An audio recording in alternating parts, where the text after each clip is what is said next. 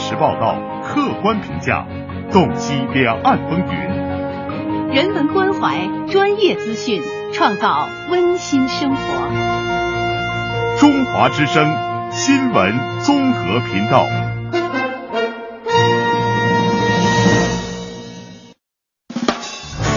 走走停停，走走停停，伴青山绿水，看风卷云舒。停停走走，停停走走，听谈天说地，访风物民情。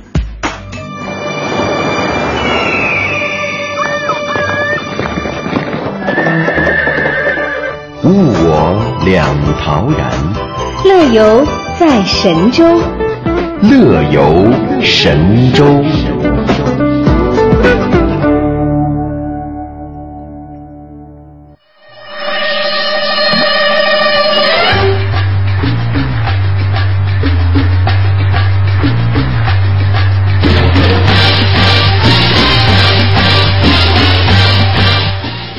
各位好，您现在听到的是中央人民广播电台中华之声的《乐游神州》，我是今天的特派员零零八。哇，今天气氛不对啊！一开场哈，就真的是有点这种零零七零零八的感觉。啊，大家好，我是编辑林霞，那欢迎大家在这样的氛围中来收听我们中华之声的《乐游神州》节目。对，今天大家可能听我们的开场。就有点与众不同哈，因为我们今天开场要谍战片的感觉啊。对，就要跟大家来聊一聊这个有关于谍战的话题。有的时候我们看谍战都是通过电影电视剧，嗯，像什么《神盾特工局》啊，对啊，《零零七》《谍中谍》《谍影重重》等等等等等等，《黑客帝国》对。然后呢，最近是英国的情报机关，就是《零零七》电影里边那个机关，近日宣布，要真的开始招人了。而且呢，招的还真不是像电影里面零零七那样帅的，招的是什么呢？中年女性。天哪，这有点毁三观，也就是我们所说的大妈级的人物啊。对，那我其实我觉得，既然我们说的是英国的情报机构，那我们的电影可能要改一改了。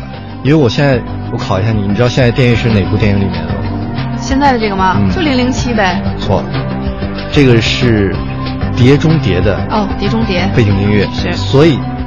真正的零零七的应该是，哎呦，有没有很英伦范儿了？你绝对的，俺这是有备而来啊！哎呀，你这是我小时候的最爱。小时候，我爸一问我你的理想是什么，超零零七啊！就是当我听到这个画面、这个音乐的时候，就脑海里有画面。就是现在为止这么多部零零七，每一部的开场，垫着这个背景音乐的镜头。都是，呃，像那个老式相机一样的一个快门，然后突然出来一个圆儿，零零七出来，然后一转身来一个枪，然后又一个圆儿，一转身，又一个射击的动作，有点像咱们那个游戏里面，你发现没有？就是很多那种谍战游戏里面的那种情景，对，也是一个圆加一个圆，对，呃，但是反正最近我们今天要跟大家分享的消息，反正把我的这个理想是打破了，人家不要年轻人，要大妈。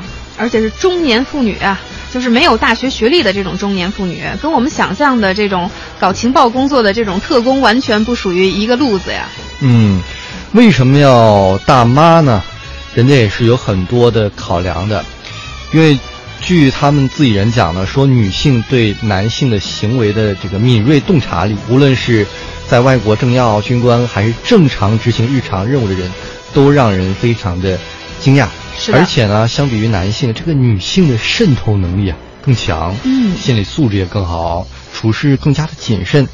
而且呢，这个大妈级别的人物出山做特工的话呢，一定会特别的厉害，潜伏或者准备潜入英国的这种间谍呀、恐怖分子啊，都会觉得害怕，都会颤抖起来。嗯。我觉得，如果这份数据是来自这个英国的专业情报机构，那真的是肯定经过详细和缜密的这种相关的调查，对，然后最后等于总结出来的。但是对于大妈们，我想大家可能都有这种体会，尤其是四十多岁的这种妇女，她应该说是饱经了这种世间的沧桑和历练，所以对于很多事情可能都有一种处变不惊的这种态度。对，也可能正是这种态度吸引了这些谍战工作者。我觉得你可能不太熟悉，对于我这种这个年龄段的男生哈，最感同身受。这个世上什么人最难对付？就是这个年龄段的丈母娘啊，对不对？就是你会觉得他就是一个特工，把你所有的蛛丝马迹，你第一次见丈母娘时候的一举一动，这孩子沿途怎么样啊？这个谈吐怎么样？工作怎么样？家境背景，一顿饭的功夫全给你调查清楚。哎呦，有甚者，你们家楼下潜伏一圈，你的背景，开什么车，住什么房，这个平时私生活怎么样，全给你打探出来。哎呀，小伙有前途啊！一听就是这方面做了这种周密的部署工作。那以后你的这个谍战情节，干脆就用来对付你未来的丈母娘吧。嗯，丈母娘需要对付，当然岳父也是不能轻易 小心。我怎么觉得今天画风转了呀？呃，当然，我们今天说这个是真有其事儿。我在这个我们今天的互动平台把那个招工简章，能这么说吗？间谍的招工简章怎么说？招工启事吧，我还贴出来了，真有其事。大家感兴趣可以看一看自己达不达标啊，或者看自己的母亲达不达标。这个要跟大家说明一下，这其实并不是英国情报机关第一次针对中年女性的一次招聘了。早在2015年，英国军情六处呢就曾在英国的亲子教育网站妈妈网上发布过这种相关的招聘启事，也是希望能够招聘到相关的外勤探员。那招聘启事上就是说，如今卫星。呃，这个地震监测仪以及社交媒体和短信都能够给我们提供各种各样的情报，而人实地的采集的情报永远是最重要、最宝贵的。那作为一名情报官员，你可以担任从情报分析到海外行动策划等多种角色。也就是说，他们对于这个招聘人员的一些相关的这个要求，他需要这个应聘者有丰富的这个专业知识，以及这个生活经验和良好的人际关系处理能力。嗯，同时呢，我们知道电影里面都是辣妹是特工，或者是双面间谍。为什么人找这个大妈呢？人家说，人家最重视就是大妈妈妈们的宝贵生活经验，就是觉得呢，比如说，呃，同一件事，他们可能想的会更缜密。中年妇女有着丰富的人生经验，它是有助于收集情报的，而且呢，鉴于当局通过不同的渠道发掘人才。让我想到，在《零零七》电影里面，我们都知道这个零零七很风光，但是他的上司 M 女士其实就是一个中年大妈，对，就是这样一个人物。哎，你觉得这个中年大妈她的这个年龄段应该怎么去划分呢？是四十岁以上到六十岁之间呢，还是说五十到六十之间？我觉得怎么着也得五六十了吧，真正能叫大妈。而且为什么要这个大妈呢？据这个据说哈，招工的一些呃特点啊，或者是要求来讲，他们不要太帅的或者太漂亮的。嗯，就相貌来讲，他们要那种尽量不显眼的，然后尽可能不像警察。如果穿起来旧衣服那块旧帽子出没贫民窟啊，也觉得跟平民没有什么分别。就是不用伪装，已经在伪装了，就是掉到人堆里头，一下就被埋没，发现不了的这种。你知道有一次我看一个杂志写，就是国家元首，包括我们家我们国家元首的一些贴身特工，嗯，都要求长得不要那种帅的，一米八、一米九的，太显眼了，就要那种你扎到了。人堆里面跟人民群众打成一片的，一抓一大把那种长相。对，这有一种天然的保护屏障。对，嗯，所以这方面确实是人家考虑的比较周全。嗯，而且其实现在这条消息，我觉得一经曝光，可能会真的给那些大大妈们重新燃起了对于生活的这种热情吧。呃，或者说应该是一种乐观、积极向上的这样一种情感。嗯，以前总说女人四十五十就是豆腐渣了，哎，谁说四十五十豆腐渣我们就没有作用了，对不对？现在还有大家。他这个还真的是可以有重燃事业第二春的这样一种激情和机会了。哎，而且这个趋势还不小。你像军情五处、军情六处，总共是一点二名、一点二万名的雇员，其中女性呢占了百分之三十七，这个还算是少的。中央情报啊，美国中情局，它呢据说是有将近百分之五十的员工都是女性。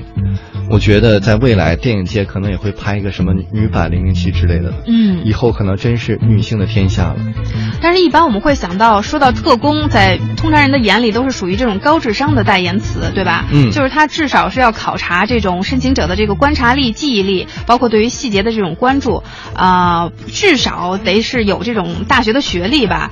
但是你看这一次他的这个招聘启事，对于这个英国大妈没有这方面的要求，就是学历上是没有限制的，就是门槛很低。的，嗯，呃，同时呢，我们再跟大家最后总结了几条哈，大概的这个英国特工的一些选择标准，当然不仅限于大妈啊，所有的人都可以去看一看自己达不达标。第一就是国籍，一定是英国的国籍。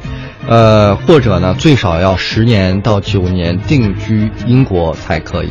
嗯，那身高方面呢，男性特工的身高上限为一一米八六，然后女性特工的上限身高为一米七二。哎，我这就属于上限身高啊。嗯。然后电影中的特工，比如说像这个零零七詹姆斯邦德，他的这种高大威猛的形象，其实呢，就像刚才志强说的，真实情况下，这个特工大多都是属于其貌不扬的矮个子，这样呢才不容易暴露身份。嗯。